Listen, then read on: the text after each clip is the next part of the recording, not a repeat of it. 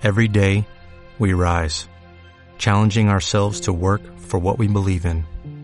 At U.S. Border Patrol, protecting our borders is more than a job, it's a calling. Agents answer the call, working together to keep our country and communities safe. If you're ready for a new mission, join U.S. Border Patrol and go beyond. Learn more at cbp.gov/careers. Hey,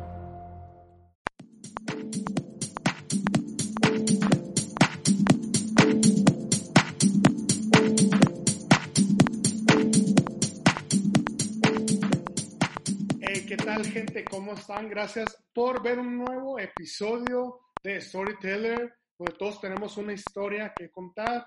Y pues el día de hoy me siento muy honrado, me siento muy feliz de presentar a estas personas que hace algunos años los conocí y wow, cambiaron mi vida y me han bendecido mucho y sé que va a ser para ustedes la bendición. Los quiero presentar a los hermanos Morillo, Joel y Valeria. Saludos muchachos, ¿cómo están? Hey, hola, Hola. Jorge. ¿Qué tal a todos? Hey, ¿qué tal? Pues ellos son los hermanos. Pues diga, preséntense, ¿de dónde son? ¿Cuántos años tienen?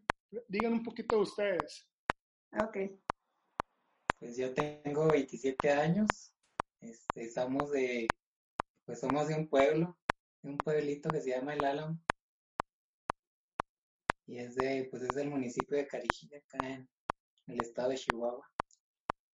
Ok. Y yo soy Valeria, tengo 25 años. Este, pues somos de ahí del Álamo, de Ojos Azules, así se llama Álamo de Ojos Azules, de acá de, de Chihuahua. Por nuestro acento, luego, luego nos van a, a sacar del norte, Sí, de Chihuahua. es Chihuahua. Excelente, muy bien. No, pues gracias por, por aceptar esta invitación, por poder compartir esto. Sé que a veces no es fácil, pero como digo, yo sé que fueron de bendición para mi vida y así lo, lo van a hacer para las personas que vean esto. Pero 27 y 25 años, Joel, ¿qué estudiaron? ¿Qué han hecho? Primero, cu- cuéntame antes de entrar a- así el tema, ¿cómo los ha tratado la cuarentena? Pues está aburrido. Al principio estaba muy, pues está a gusto porque descansas y gracias a Dios tienes la bendición de estar en tu casa y de tener, pues no sé, no tener muchas dificultades, pero a la larga se hace, se hace pesado estar en casa y estresante ya. Pues al último te, te estresas, quieras o no. Sí, sí, claro. ¿Y a ti, Valeria, cómo te ha tratado? ¿Igual? Sí, yo creo que igual que Alex, este, yo acababa de llegar, duré el año pasado, como quien dice, duré fuera de mi casa todo el año, entonces cuando empezó todo esto, dije, bueno, en casa, disfrutar a, a la familia y todo, pero ya que pasaron los meses y que fueron alargando y alargando y alargando, ya como que, ay, señor, pero no, yo creo que es, ha sido un tiempo para mí de mucho aprendizaje, donde Dios ha estado Sí, haciendo muchas cosas Sí. en mi interior y regresándome a muchas cosas también, entonces ha sido bueno también.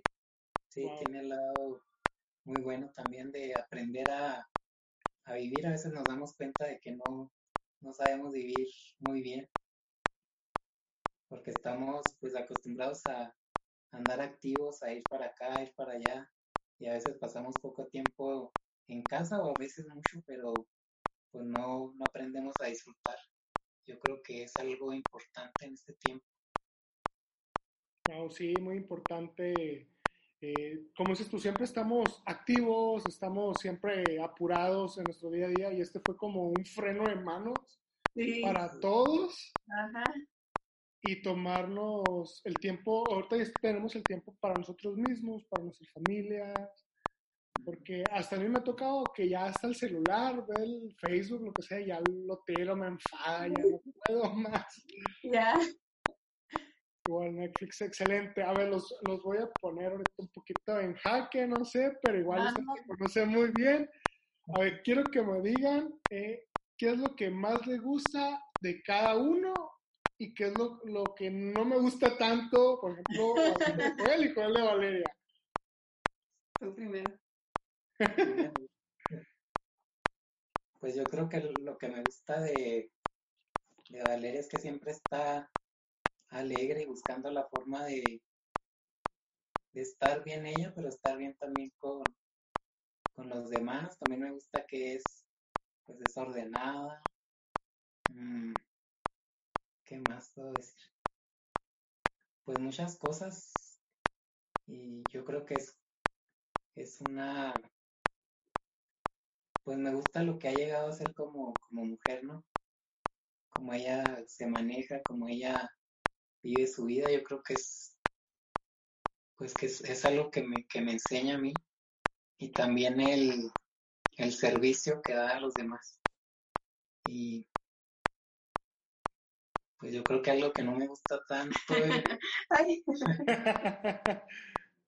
pues yo creo sería que se exalta muy, muy fácil y se, molesta, se molesta a veces cuando, por ejemplo, que ella limpió algo y, y no sé, por accidente tiras algo, te regaña, entonces yo creo que eso es algo que no me gusta mucho.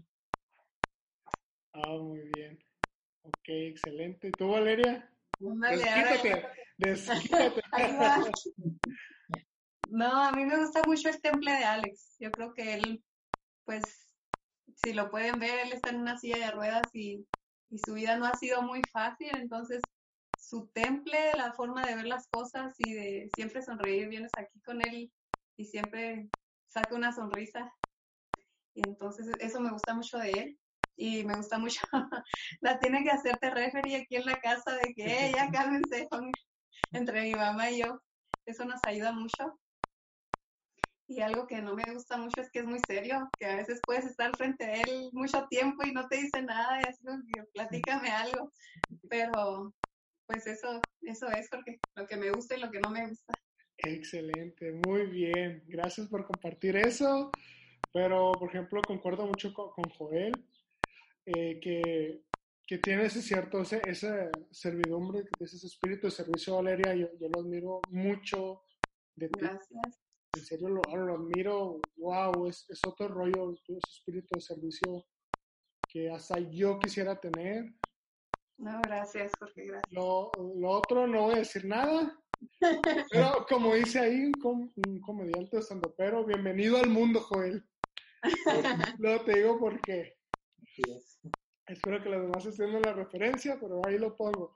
Ahora, eh, lo que dices, Valeria, sí es cierto de, de, Joel, de que cómo es eso, de que a pesar de que hay cosas como no, no han sido fáciles para él, ha sabido sobrellevarlas, que su, lo que es su, su condición física, sí. por decirlo así, no ha sido impedimento para él. Porque también me acuerdo cuando los conocí, yo los conocí en la Sierra Tarahumara cuando fui a un, un viaje misionero para allá, eh, como los fui tratando y todo eso, a mí me, me, impresionó mucho Joel, de, de cómo trataba a las personas, cómo veo el amor que tienes a las personas de ahí, de, de Carchí, de los Álamos, de la Sierra, lo, lo, veo cómo él ama a esa gente, cómo ama su tierra. y sí es cierto, es muy serio. Madre. Sí, sí, muy serio, sí. Pero no, igual hemos hecho muy buena amistad, Joel. Tú sabes que te estimo mucho.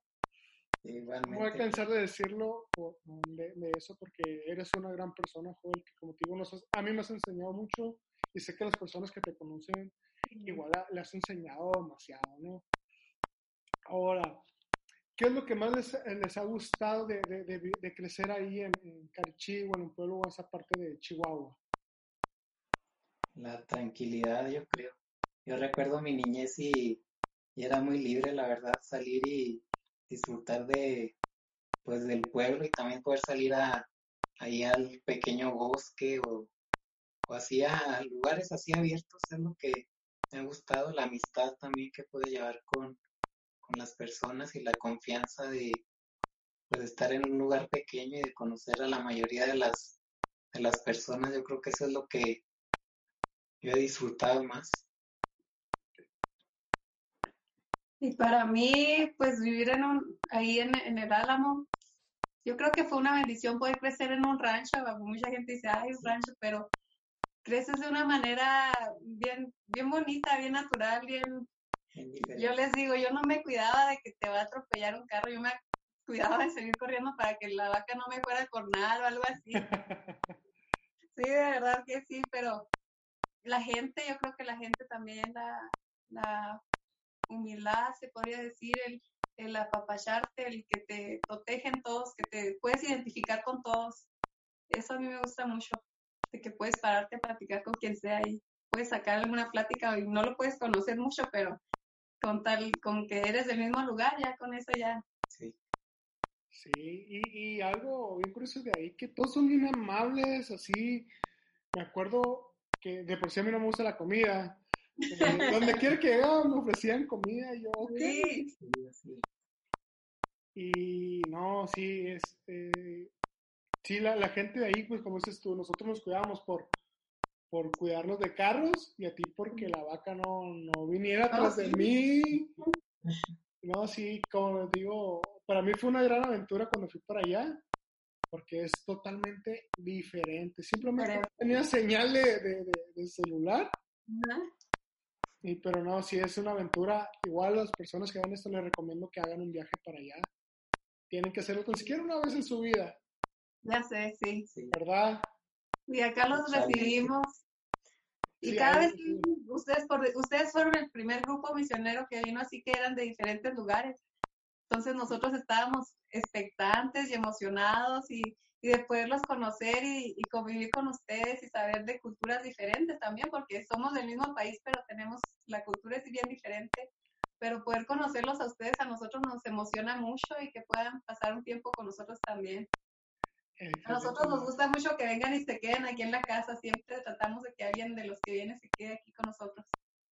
Muy bien, ya escucharon, bienvenidos sean. Piso hay mucho, así que adelante. Muy bien. Entonces crecieron ahí en, en el Álamo y en el rancho les gustaba crecer así. Fue una, una muy buena niñez, por lo que me cuentan.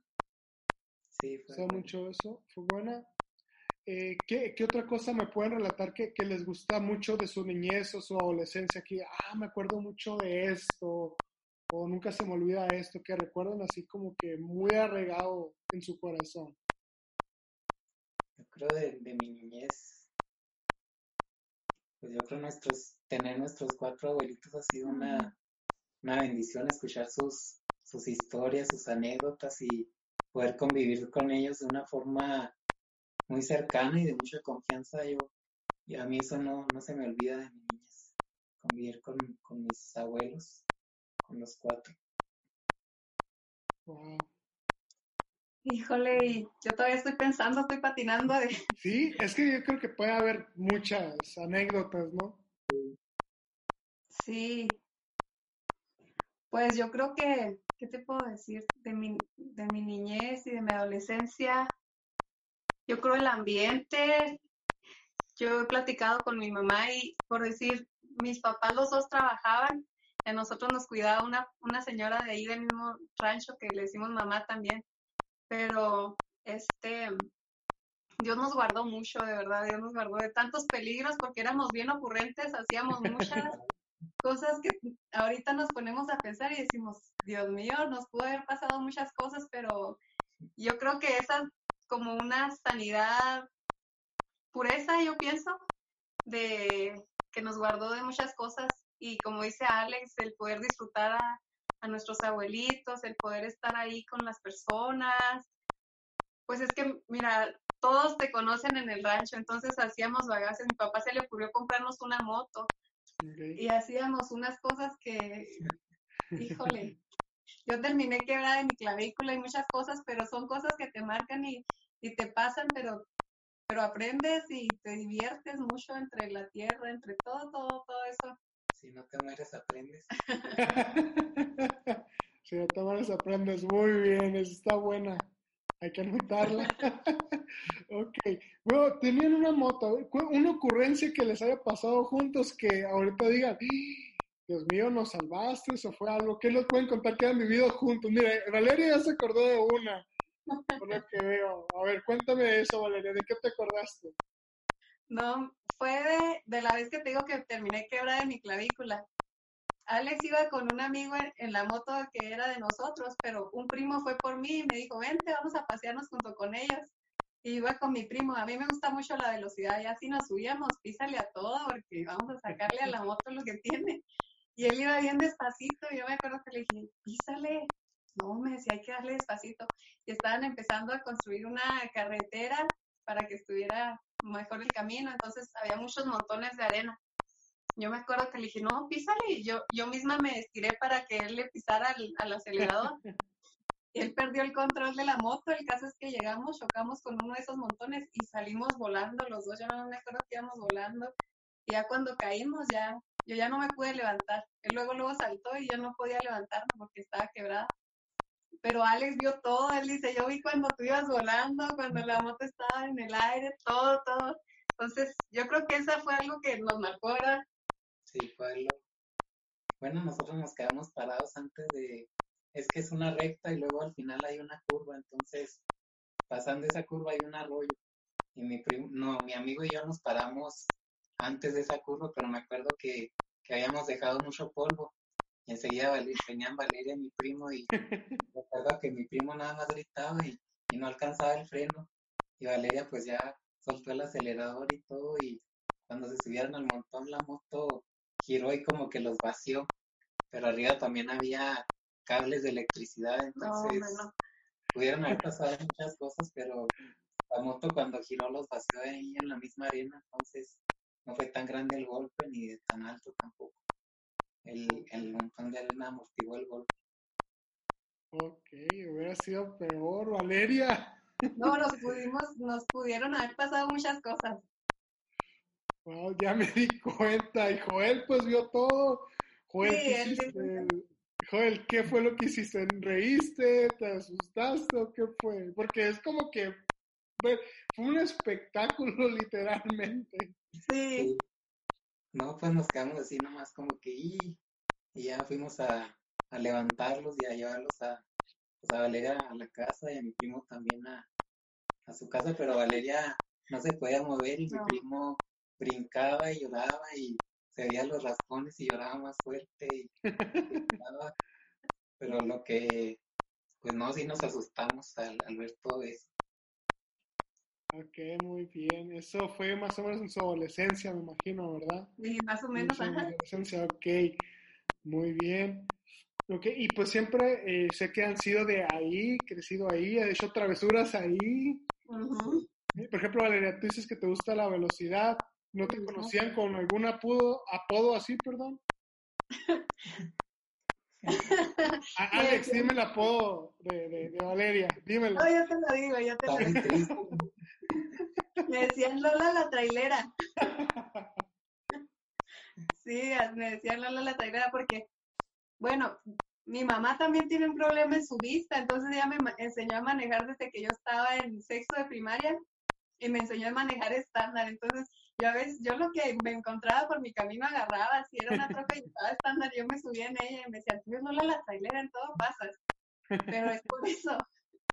Ah, ok, muy bien. ¿Y a ti, Alex, algún apodo? Apodo, así pues. No, yo creo que no. Es que eras más tranquilo. Sí.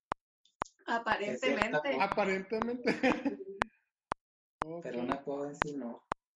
No, ok, Lola la trailera, con eso nos quedamos entonces. muy bien. Entonces, una muy buena niñez. Veo que se la pasaba muy bien. Es la adolescencia. Y ahorita, ¿qué es lo que están? ¿Cómo ven su vida ahorita? Ya, ya tenés tu carrera, Alex y Valeria, ¿verdad? Si no me equivoco. Sí, ya. ¿En qué, qué fue lo que estudiaron?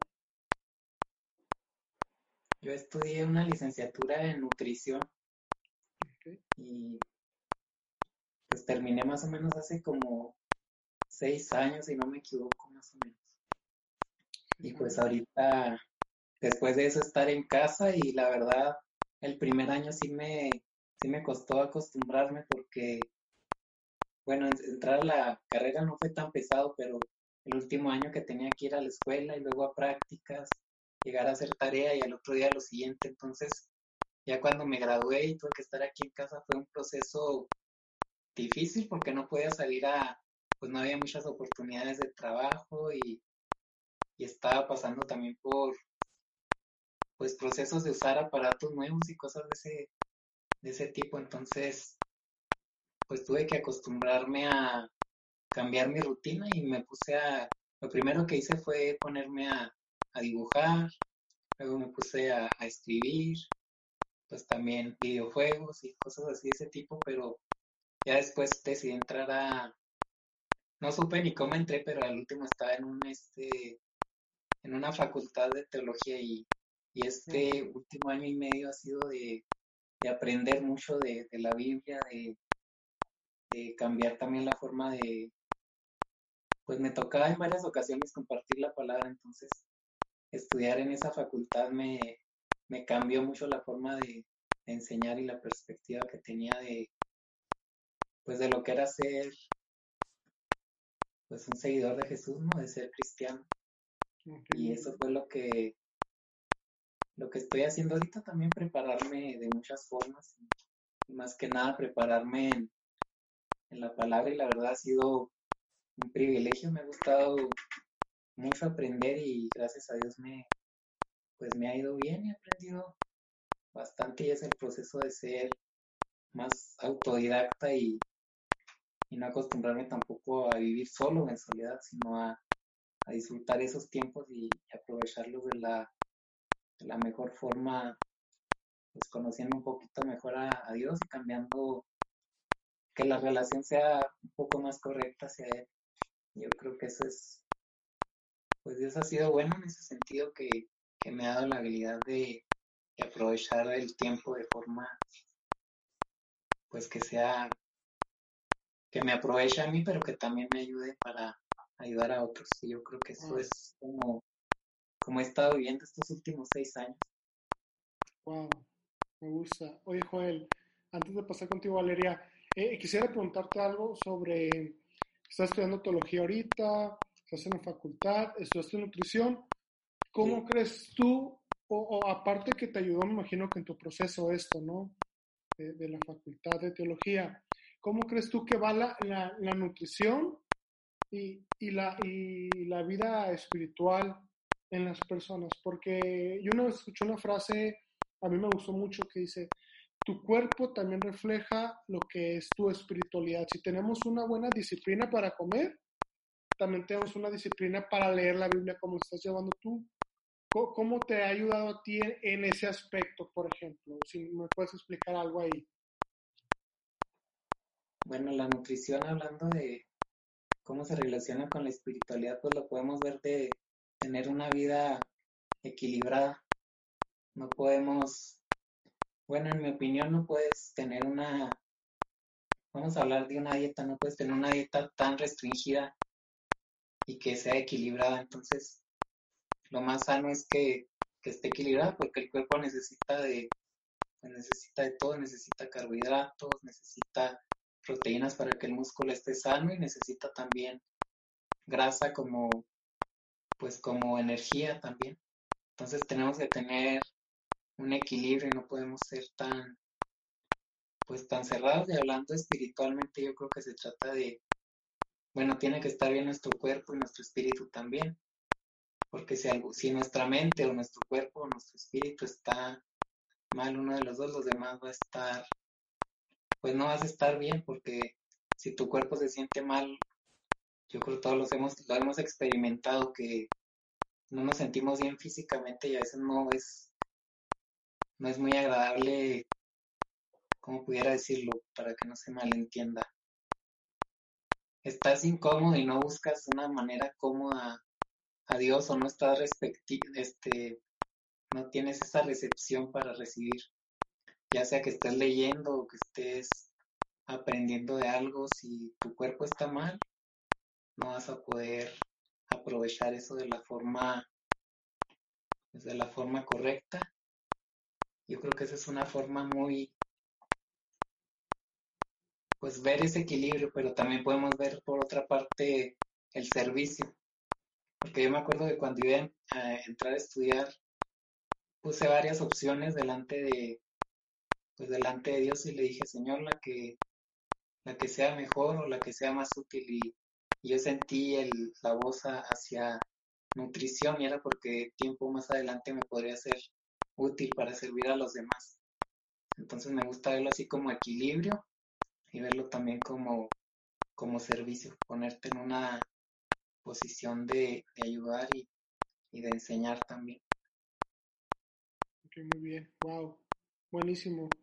Eso que te entiendo en ese aspecto de que, por ejemplo, si mi cuerpo no está bien físico, obviamente físicamente, eh, a veces hasta lo único que queremos es estar acostados y no prestamos atención ni para oración, ni meditación, ni orar, de eso porque no estamos tan mal en nuestro cuerpo y, y como dices tú, nuestro cuerpo ocupa todos los nutrientes, carbohidratos, grasas, proteínas, todo eso, ¿no? Vegetales, vitaminas. Y fíjate, yo no he visto esa perspectiva de, de, que, ok, mi cuerpo está mal, pero pues yo tengo que influir en mi cuerpo comiendo bien. Y es como que una, todo un gran vaya, ¿no? Sí. Pues si no estás como descoordinado, desconcentrado. Wow.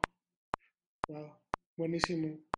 ¿Cuál está? Se ocupa un nutriólogo y tiene espiritualidad. Ahí está al Joel, es muy bueno. Veo, si los ven, son muy delgados. Y eso que vienen en el norte, viven en el norte, ya saben, la carne en el norte, wow. La carne, la harina. La carne, la harina. El queso. El queso, ya, buenísimo. Muy bueno, no, muchas gracias por compartir eso. Es, es, muy bueno, como te digo, yo como, yo siendo gordito, de este sí batallo para llevar lo que es disciplina alimenticia.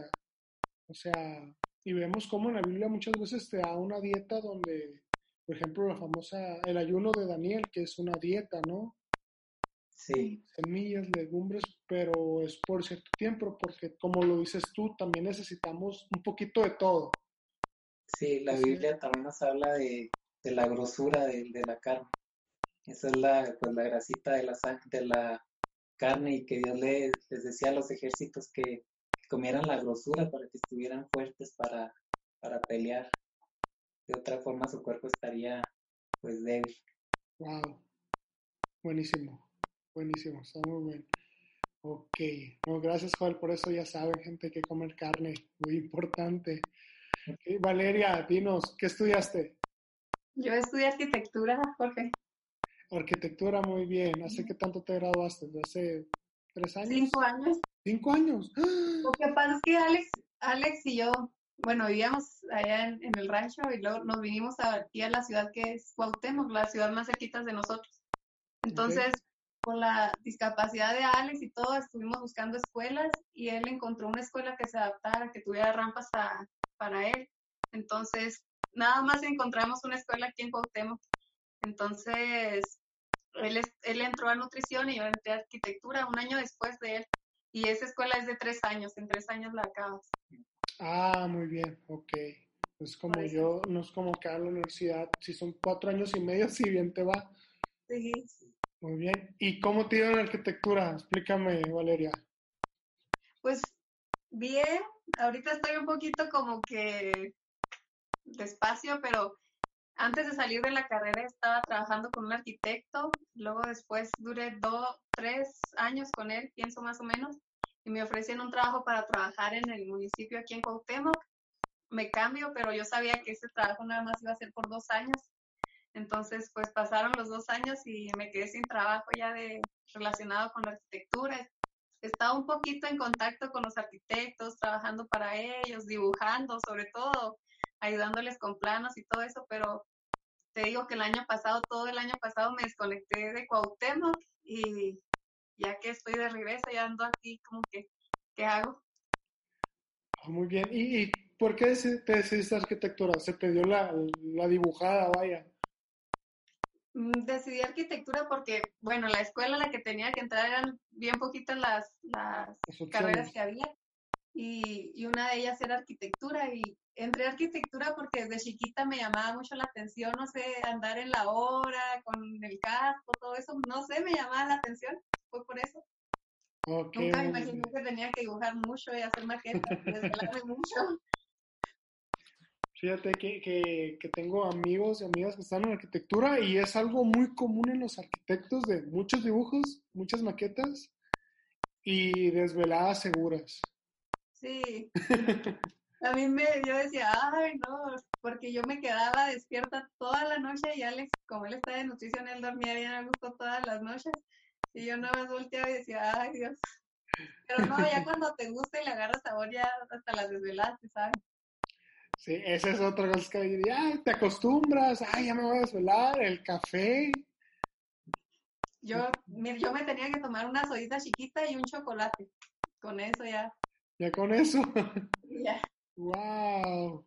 Ok, muy bien, Valeria. Eh, y ahorita, ¿qué más me pueden contar ustedes? Ustedes están sirviendo, bueno, ahorita pues no hay iglesia, ¿no? Por la contingencia.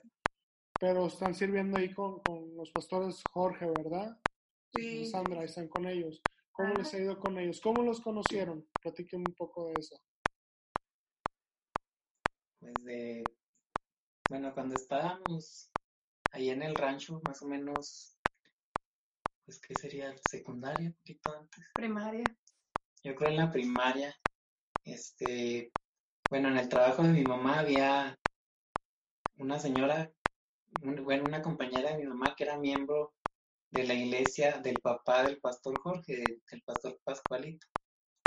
Y ella invitó a mi mamá a la iglesia y pues eh, empezamos a ir así, bueno, yo al principio no, pero empezaron a ir mi mamá y Valeria así ocasionalmente, iban un domingo, varios no, pero así fue como, pues primero conocimos a los papás del pastor Jorge. Muy bien. Ok, es, es el pastor eh, Pascualito y su esposa son un amor también. Ahí es donde me tocó llegar. Cuando recién llegamos fui ahí y fue también, son grandes personas de, de, ahí de, Sí. de Álamo, de Carichí, del pueblo de Carichí, Ajá, me pareció. de Carichí. Y Jorge están acá con Sandra en, en el Álamo. Los Los álamos. Álamos, perdón, ok, Ajá. los Álamos, que siempre me confundo. Acá tenemos Álamos también, el pueblo de Álamos en Sonora, pero siempre he tenido esa, como ah, pero esa, muy bien. Ok. Y pues ahorita me imagino que apoyando lo que se puede, pues he visto las transmisiones del pastor Jorge con toda su familia, familia muy numerosa.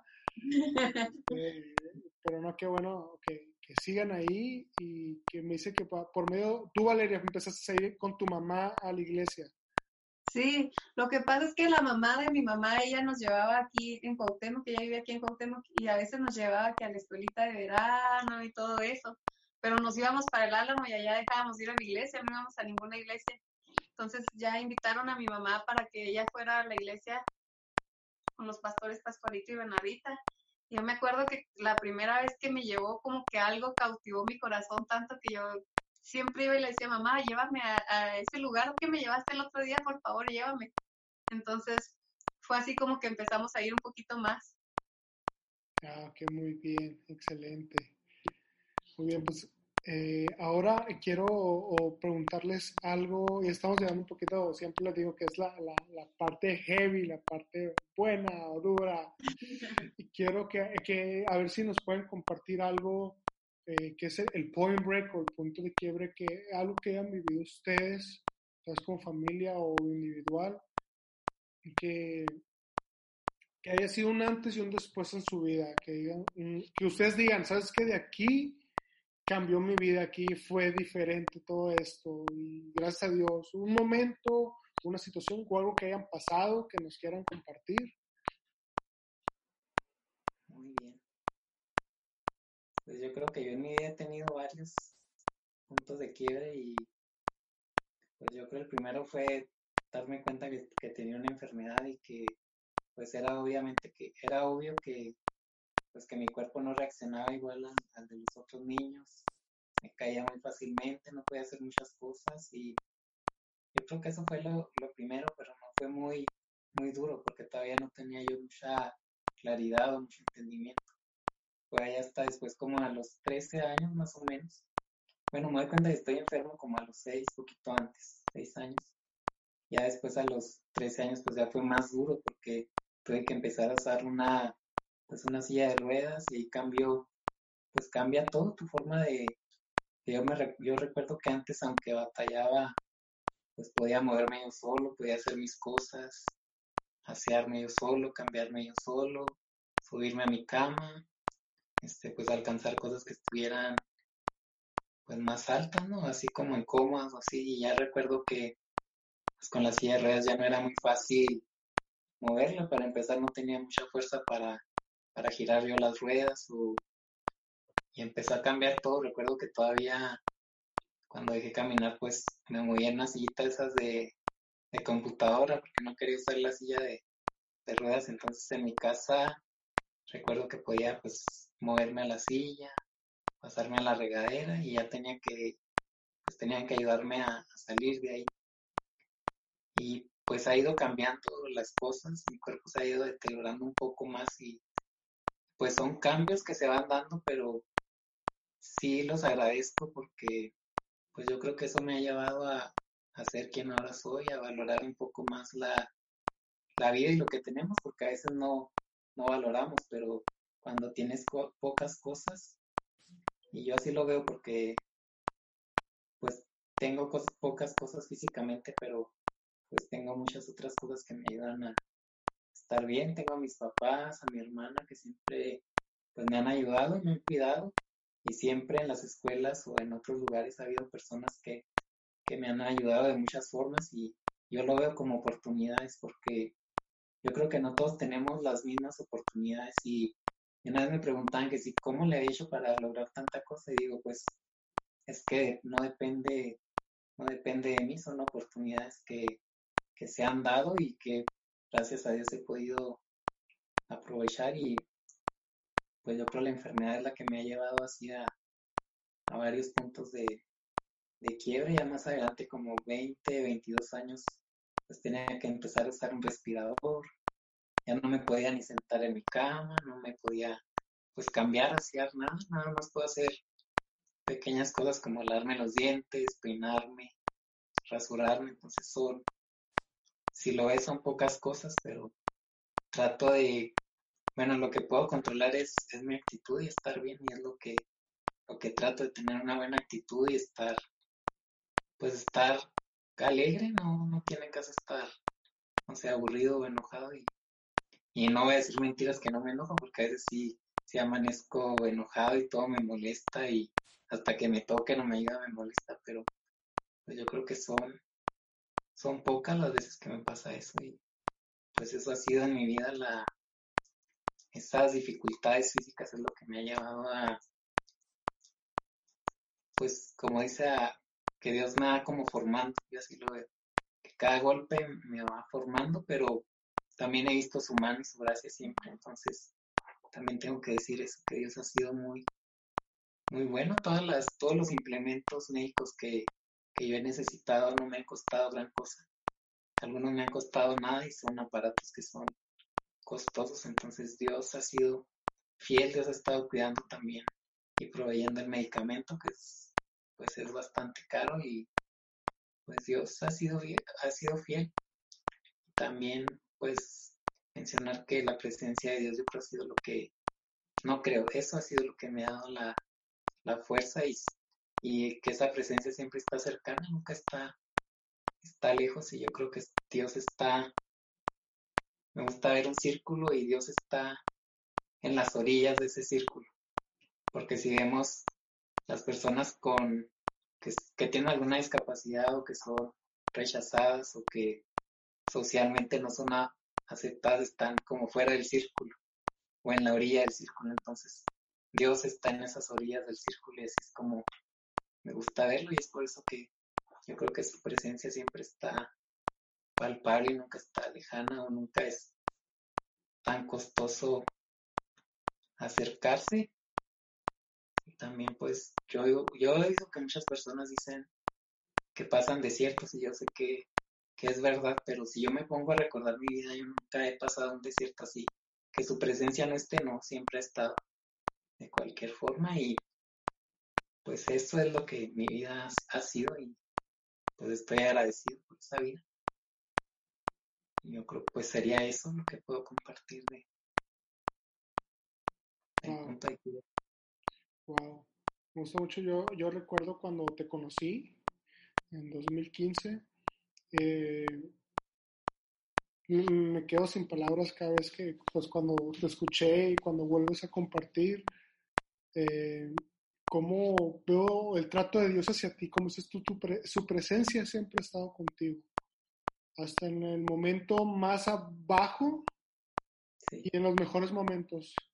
Y lo veo porque recuerdo cómo, uh, como lo decía ahorita, cómo amas a las personas de, de Carchi, de- del pueblo en sí, porque de hecho hay una foto en especial donde estás orando por alguien y, y veo cómo tu, tu, tu incapacidad, por así decirlo, o, tu físico nunca te, han- nunca te ha impedido, eso admiro mucho de ti, para, como tú lo dices, para servir a otros, para ayudar a otros, para inspirarnos, para inspirarnos a muchos, a mucha gente que te ha conocido. Doy gracias a Dios a tu vida por, por eso, porque inspiras a muchos. Y veo que eres una persona tan sencilla y que muestres a Dios de una manera que vuela la cabeza que no lo podemos creer.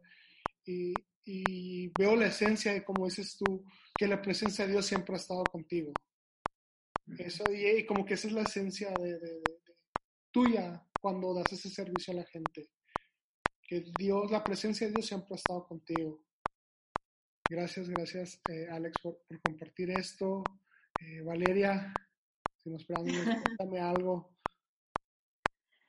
Bueno, fíjate que se me hace bien curioso porque cuando tú, tú nos invitaste y nos dijiste de tu punto de quiebre o algo que haya marcado un antes y un después en tu vida, días atrás, no hacía muchos días yo había platicado con mi mamá y le digo, ¿sabes una cosa, mamá? Le dije, esta situación yo creo que marcó un antes y un después en mi vida. Y mi mamá decía, ¿por qué? Pues no sé, le dije, pero yo, yo siento que esto marcó, entonces ya cuando tú me dijiste dije, ya, yo ya sé. Pero bueno, te contaba que ahorita desde que estaba chiquita que mi mamá me llevó a la iglesia y, y en mí llegó algo que tocó mi corazón. Ahí nació un sueño en mi corazón y era, yo quiero que toda mi familia esté aquí, yo quiero que mi papá, mi, mi mamá, mi hermano y yo, los cuatro, podamos estar aquí y no solamente estar ahí, sino servir en la iglesia, hacer algo en la iglesia. Entonces ese siempre ha sido el sueño, así que, Señor, este es mi sueño, mi sueño. Y algo escuché el otro día que me llamó mucho la atención. Los sueños que nacen en tu corazón es porque ya están en el corazón de Dios, Él los pone en tu corazón para ti. Y dije, wow, dije, entonces empezamos a ir mi mamá y yo, luego empezó a ir Alex, y empezamos a ir, empezamos a servir en la iglesia, y siempre orando por la vida de mi papá, Señor, mi papá, mi papá. Y Dios ha ido trabajando, Él ha ido de proceso en proceso en nuestras vidas, pero pero aún no logramos ese, que ese sueño llegue a, su punto que nosotros queremos. Pero, ¿por qué te platico esto? Porque siempre ha sido el, el anhelo y el sueño de mi corazón estar los cuatro puntos y sirviendo al Señor. Entonces llegó un punto en nuestras vidas, nosotros aquí nos tuvimos que mudar a Cuauhtémoc, del, del Álamo nos vinimos para Cuauhtémoc. Entonces estábamos aquí en Cuauhtémoc, yendo a la iglesia allá y todo y los problemas eran difíciles aquí en la casa, entonces llegó un momento que mi mamá habló con Alex y conmigo y nos dijo, ¿saben qué muchachos? Yo pienso que vamos a tener que irnos de la casa. Entonces nosotros dijimos, ok mamá, sentimos la paz de Dios tan fuerte en nuestros corazones para dar ese paso. Y me acuerdo que, que estaba a punto de, de venir un visión juvenil y a mi mamá, ¿sabes qué, mamá? Nada más déjanos ir a visión juvenil, regresamos y nos vamos. Y, me acuerdo que íbamos con mucha expectativa, yo iba muy expectante a lo que Dios iba a hablar en nuestras vidas. Yo creo que Dios nos fortaleció tanto y regresamos y en ese tiempo, pues yo estaba a punto de terminar mi carrera y gracias a Dios antes de terminar la carrera empecé a trabajar. Era mucha carga sobre mí de trabajo y pues tenía que ayudar a mi mamá porque mi mamá ya no podía manejar y, con Alex también. Entonces llegó un tiempo donde se puede decir así que me convertí en los ojos de mi mamá y en las piernas de Alex por un tiempo. Entonces, pues nos mudamos a aquella casa, nos mudamos a otra casa y fue bien difícil porque allá no teníamos, no que vivimos en un palacio ni nada, ni, ni una super casa, pero teníamos comodidades aquí que estábamos dejando aquí en esta casa para irnos a aquella otra casa pues yo me acuerdo mucho que no teníamos un boiler, entonces no sé, yo me tenía que bañar con agua helada, cosas así. No teníamos dónde lavar los trastes, eran muchas cosas, pero ahí Dios marcó un antes y un después de mi vida. El tiempo que estuvimos en aquella casa, Dios trabajó tantas áreas de mi vida, híjole, eso fue un, yo pude decir, yo sé que Job pasó por muchas cosas, pero dije, Señor, no te conocía, realmente aquí fue donde te conocí. Y como dice Alex, en ese momento donde fue de tanta presión, de tanto quiebre en mi vida, fue cuando la presencia de Dios estuvo tan tangible y donde pude conocer a Dios de otra manera. Para mí eso fue un, un quiebre donde digo, de ahí para acá otra Valeria nació. Wow. Wow, me gusta eso. Eh, me gusta cómo, cómo mencionan esto de, de, la presencia de Dios en sus vidas. Como dices tú, que fue muy tangible. Sí. Y, y, y, yo, por ejemplo, esto fue no hace mucho. Eh, y me doy cuenta, cuando yo los conocí, que estaba la presencia de Dios con ustedes, por cómo son, como yo vi que, que ayudas a tu hermano, ayudas en tu familia, que yo dije, wow, qué muchacha tan más increíble, qué familia tan increíble, y cómo a pasar de los años la presencia de Dios sigue, como dices tú, más y más tangible y más presente en su vida, ¿no? Sí. sí. Y, y, que cambia todo, toda la atmósfera en general y su vida, ¿no? Sí. ¿Qué, ¿Cuál crees que sea el de los mayores cambios que has visto con, desde la presencia de Dios? Esto que ha cambiado de una manera exponencial en, en mi vida, bueno, en su vida. Ah.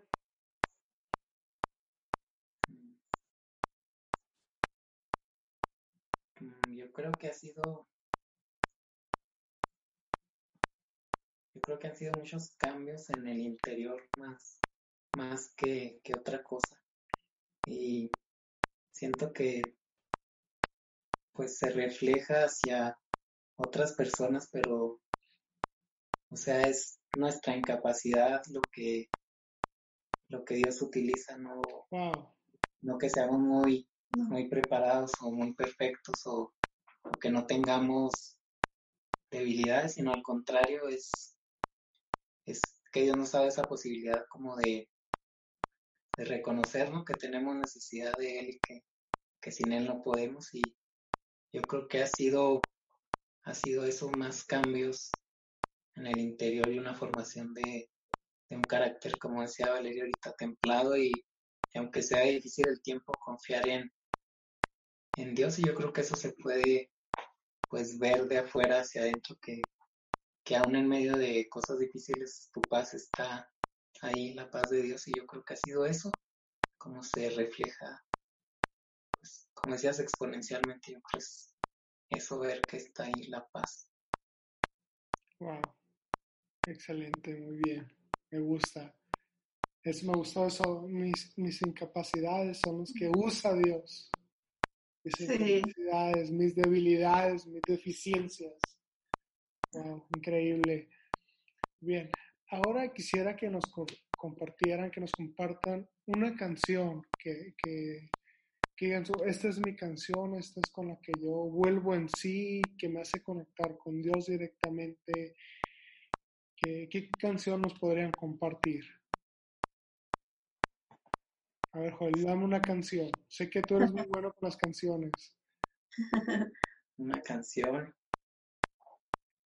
Yo creo que, bueno, no tengo una así que diga en especial, pero me gusta mucho escuchar así de adoración espontánea como Bethel, mm, Elevation. No es que no me sé muy bien los nombres ni sé pronunciarla muy bien, pero me gusta escuchar así de ese tipo de canciones que, que marcan el carácter de Dios. Yo creo que eso es lo que, yo creo que esas son las canciones que me llevan a, a conectar con Dios y, y pues son más, son canciones más, bueno, sabemos que la música tiene esa capacidad de, de llegar profundo a nosotros y hacernos ir profundo también, pero pienso que más que nada la, una canción que, que te forme en tu interior, ¿cómo lo puedo expresar para que sea entendible? Pues es algo que te tiene que llevar a, a conectar con Dios y a lo mejor canciones viejitas, podría ser la, algunas de, Jesús Adrián Romero, como de, como la de si hubiera estado ahí, que habla sobre la crucifixión de Jesús y que dice que si Él hubiera, que si nosotros hubiéramos estado ahí, hubiéramos actuado de la misma forma cuando la gente entregó a Jesús para, para ser crucificado. Y, y esas canciones son canciones que llegan al corazón y que te hace ver tu condición humana. Y luego están las canciones que te digo de, de adoración espontánea que es pues que es denotar las características de Dios y adorarlo por quien él por quien él es es el pues creador salvador. Son ese tipo de canciones las que a mí me llevan a, conectar con Dios. Y yo creo también canciones de Jason Upton son las que pues son las que me han llevado a esa a esa conexión. Y ahorita hablamos de Valeria sí de canciones y pues decimos que, que cada temporada va llevando a, a una canción. Yo creo que hay veces que es más de que Dios está trabajando en el corazón y, y escuchas así canciones como con sentimiento hacia a Jesús o conectándote con Él o sintiendo su dolor. Y también hay otras donde Dios te está formando y te está dando fuerza y puedes ver que Dios es creador, que Dios pelea, que Dios hace temblar la, oscuridad y son de ese tipo de canciones dependiendo de la temporada. Ya, de acuerdo. Yo creo que cada temporada tiene su canción. Sí. Sí. sí. Tú, Valeria, ¿qué canción eh, puedes dar en particular?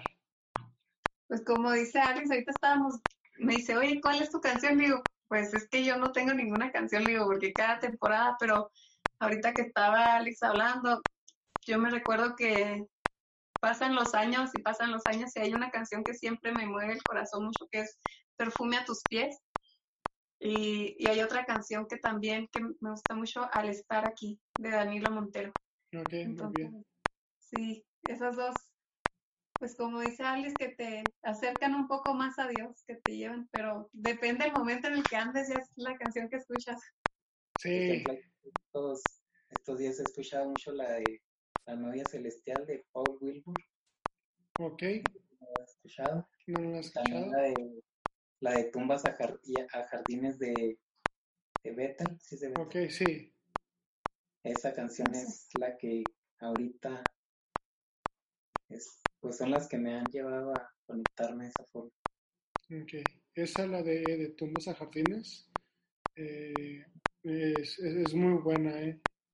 Me gustó mucho. Yo creo que en esta temporada que estamos viviendo, eh, ese tipo de canciones, lo he hablado en otros videos, por ejemplo, de The Blessing, ha sido, o La Bendición, ha sido como que esas canciones que sí, fueron hechas para, este momento. Sí, sí. totalmente.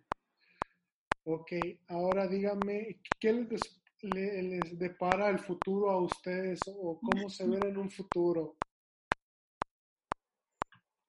Pues espero, yo espero, y bueno, muchas cosas pueden cambiar, pero pues yo espero estar sirviendo al Señor y pues estar realizado también como, como hombre, no sé, tener una familia, servir a Dios de tener pues también la forma de, de lo que Dios nos ha llamado como, como hombre, ¿no? A proteger, a guiar, a, este, a proveer, y a ser ese sacerdote también espiritual. Y yo creo que eso sería más que pues que cualquier otra cosa, porque podríamos desear muchas cosas que, que van y vienen, como el éxito, como tener, no sé, posesiones, tener dinero. Yo creo que esas cosas son buenas, pero hay cosas que son primordiales como es pues la familia y estar bien tú en tu persona, tu carácter y ser eso que a lo que Dios te ha llamado y a pelear por pues, a pelear por los tuyos porque sabemos que, que el tiempo en el que estamos viviendo las temporadas son difíciles y creo que pues esto no, no creo yo que vaya a mejorar, sino que Dios siempre va a estar ahí, pero hay dificultades y sabemos que todo va, va en un sentido difícil de ver las cosas, pero yo creo que si tienes unas bases sólidas en, en Dios, tener tu carácter bien formado y bien templado, tener también en quién apoyarte y a quién apoyar. Yo creo que eso es algo muy importante y, en cuanto al servicio a Dios, pues yo creo, y yo, yo hay un sueño en mi corazón y no, no, lo, no lo he contado mucho, pero pues no sé, me gustaría ayudar a, a personas que están en, en necesidad y, sé que para eso se necesita bastante recurso para poder ayudar de una forma que sea constante y de una forma buena y equilibrada. Yo creo que se necesita recurso y eso está en manos de Dios. Si Él quiere abrir puertas, Él las va a abrir. Y, y yo creo que lo más importante, eso, tener a Dios. Puedes no tener muchas otras cosas, pero si tienes a Dios y si tienes su presencia y su guía, pues yo creo que vas a estar donde tienes que estar. Ese es mi, mi pensar ahorita y es pensar con, pues con la mente clara y teniendo fe en Dios, que Él, que él siempre está leyendo ahorita, Él siempre está orando para nuestro bien y no debemos de agradecer nada más en los tiempos buenos, y, eh, sino también en los tiempos malos, como así como decía Job, que nada más vamos a agradecer cuando todo está bien o cuando todo está mal también. Mm. Y es que pues, debemos estar este, conscientes de que todo lo que tenemos es porque nos ha sido dado y si perdemos algo, pues no es pérdida realmente porque pues, nunca fue nunca fue nuestro, estamos aquí como pues peregrinos ¿no? de paso y todo lo que tenemos es gracias a Dios y porque Él nos lo ha dado. Wow, increíble. Valeria. Ah, antes de, decirte, se me venía ahorita a un pensamiento a mi mente que cuando nosotros empezamos a ir a la iglesia y que Alex ya empezaba a venir, llegábamos a muchos lugares, a iglesias y nos decían, Dios lo va a sanar, nos decían muchos. Entonces nosotros empezamos a ir a la iglesia con, el, con ese pensamiento de que en esta reunión Dios va a hacer un milagro. Y era bien triste porque salíamos pues defraudados en nuestro corazón por ese sentimiento de que llevábamos, que este día a lo mejor Dios ya hace un milagro y así. Y ahora que tocas ese punto, era, que, era algo que también quería compartir, que a veces en la iglesia, bueno, a mí me tocó experiencias duras, así con, a veces eran personas que no eran muy cercanas a la iglesia, pero me tocó en una ocasión que un pastor me dijera que, que era, que yo estaba así porque yo quería, que yo tenía que tomar la decisión, entonces eso es algo que, que golpea tu fe, de cierta forma, y hay otras personas que dicen, no tiene la fe suficiente, pero como dice Valeria, siempre íbamos con esa expectativa y te pierdes de todo lo demás por estar pensando en eso y sales más triste cuando debería ser lo contrario y salir fortalecido. Yo creo que eso, eso también Dios, yo sé que lo permitió porque eso fortaleció mi fe y me hizo ver que puede ser útil de cualquier forma. Me gusta eso. Eh, como dices, tú, tú, tú, lo acabas de decir, Dios lo permitió para fortalecer tu fe. Esas situaciones, esas personas las permitió para fortalecer tu fe.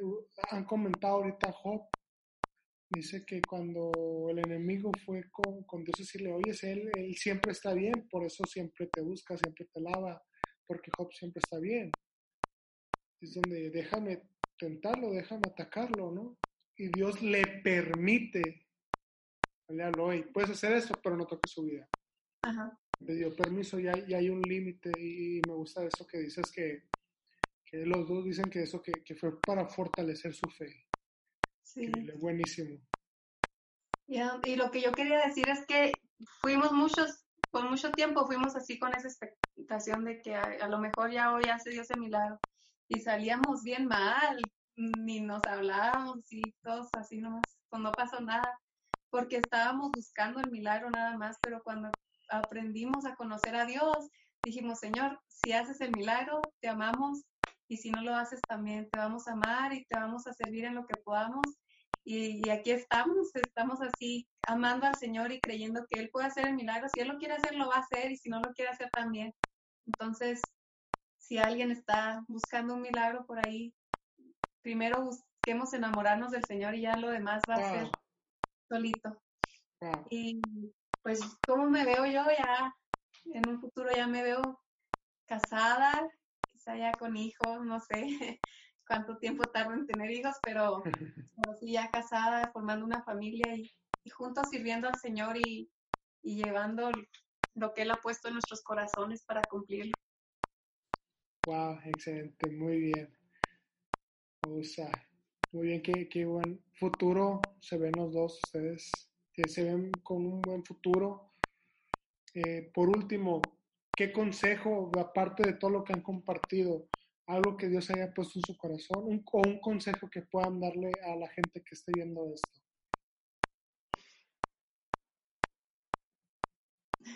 Joel. Alex primero.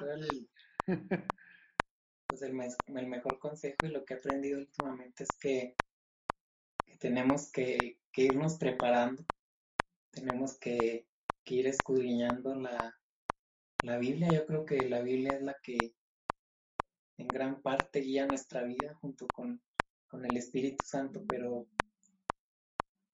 a veces no somos muy afectos a leer la Biblia o a, pasar tiempo investigando o conociendo de la historia del pueblo de Dios. Y yo creo que eso es algo muy importante en nuestras vidas, porque la, Biblia nos va a llevar a ser unas personas socialmente buenas, pero también nos va a ayudar a ser personas que aman y que, que protegen o personas que somos, no sé, sinceras, que no vas a querer ir a, dañar a otros.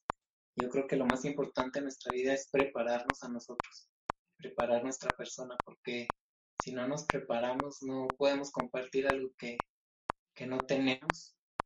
Y también tenemos que valorar lo que tenemos y cuidar lo que Dios nos ha dado como responsabilidad, que es nuestras familias, este, nuestro, nuestro cuerpo también, nuestra mente. Y es una responsabilidad enorme la que tenemos.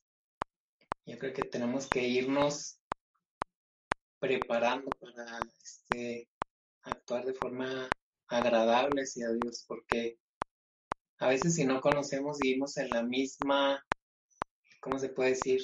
No mentira, pero a veces no te das cuenta que estás mal porque no conoces cosas. Y en mi vida yo creo que eso ha sido muy, muy importante aprender a cuidar de mi persona y no de forma egoísta, sino prepararme de la forma correcta para, para darte a los demás. Pues otro consejo yo creo sería disfrutar la vida y, aprender a verla de forma agradecida, sin tanta queja o sin tanto, ¿cómo se puede decir? A veces nos molesta cualquier cosa, nos molesta hasta el calor, el frío, cualquier cosita.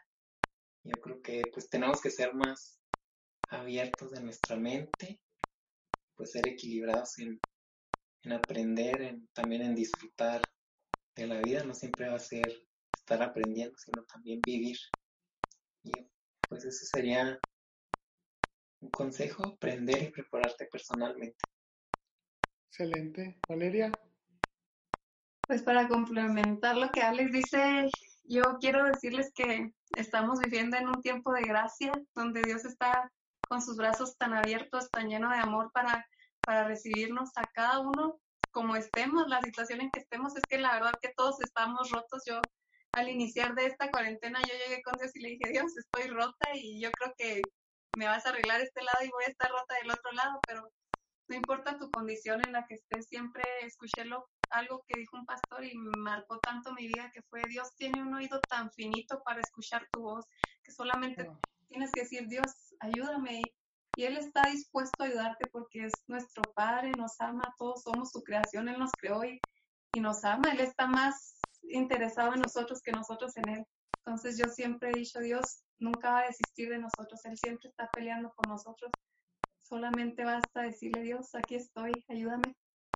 Y yo creo que eso sería decir que no permitamos que la situación o, o la circunstancia nos ahoguen, que humanamente no podemos, la verdad es que no podemos, pero con Dios sí se puede, Dios, Dios es bueno siempre y nos ama. Sobre todas las cosas, Dios nos ama. Y una frase yo creo que nos ha marcado es Ay, se me fue, se me fue. ¿Cuál era?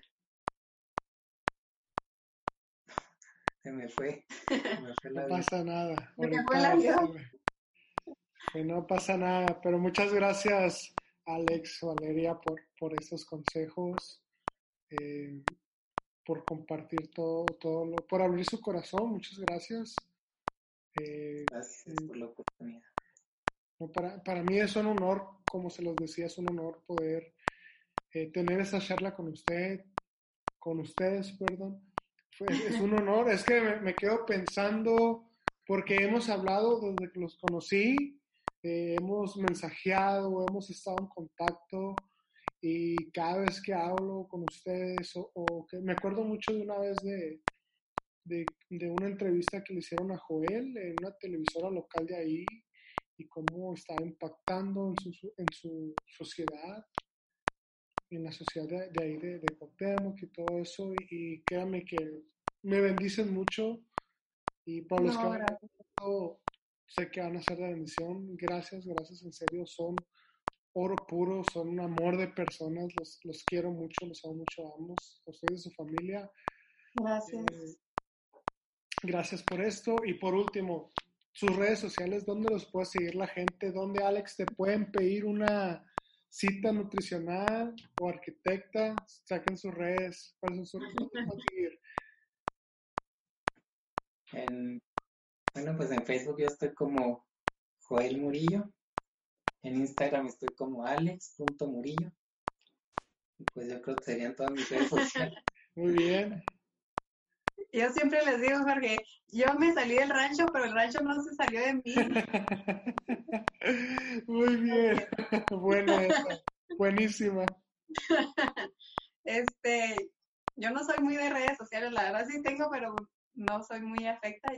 Y en- tengo Facebook y también Instagram. Y en Facebook estoy como Valeria Murillo Gómez y, co- y en Instagram mg.vale. Y ay, quería decirte a ti también, Jorge, que muchas gracias, gracias por la oportunidad. De verdad que en este tiempo de estar aquí encerrado y decir, Señor, pues uno se siente útil cuando está haciendo algo para Dios, pero ahora de que estás encerrado aquí y no tienes mucho contacto con personas, y gracias por la oportunidad de poder compartir un poco de lo que Dios ha hecho en nuestras vidas, de lo que Él está haciendo. Gracias, Jorge. También sabemos que, eres un hombre de Dios y supimos del proceso que pasaste con tu mamá también y cómo Dios lo sacó adelante, cómo Dios les dio esa victoria. Entonces, Jorge, también gracias, te, te honramos, te respetamos y gracias que Dios siga usando tu vida y, y que este proyecto que Él puso en tu corazón pueda impactar a muchas personas y pueda ayudar a muchas personas. Sí, muchas muchas gracias. gracias. No, muchas, muchas gracias, gracias por, por sus palabras. Eh, mm, me dejan sin palabras, en serio. Como les digo, Valen Oro, siempre me inspiran ambos, toda su familia. Y, y gracias, Gracias. por tomarse el tiempo para, para compartirnos esto. Y espero verlos pronto. Eh, de hecho, hace unos días, semanas atrás, hablaba con mi mamá y decía, tengo que regresar a la Sierra Tarahumara. Sí, sí, Sí. Tengo que regresar, sea misionero, lo que sea, tengo que regresar. Quiero ir a ver a, a- a la gente allá. Y en serio, muchas gracias. Son una bendición para mí, para mucha gente. En serio, es un- es un- Gracias, Jorge. Gracias por tus palabras. Pues ahí está, gente, pues aquí están, síganlos. Son unas grandes personas que compartan esto, va a ser de bendición. Cualquier cosa, pues ahí me pueden seguir en redes sociales. Y pues recuerden que todos tenemos una historia, nos estamos viendo, estamos despedidos. Hasta luego. Bye, nos vemos.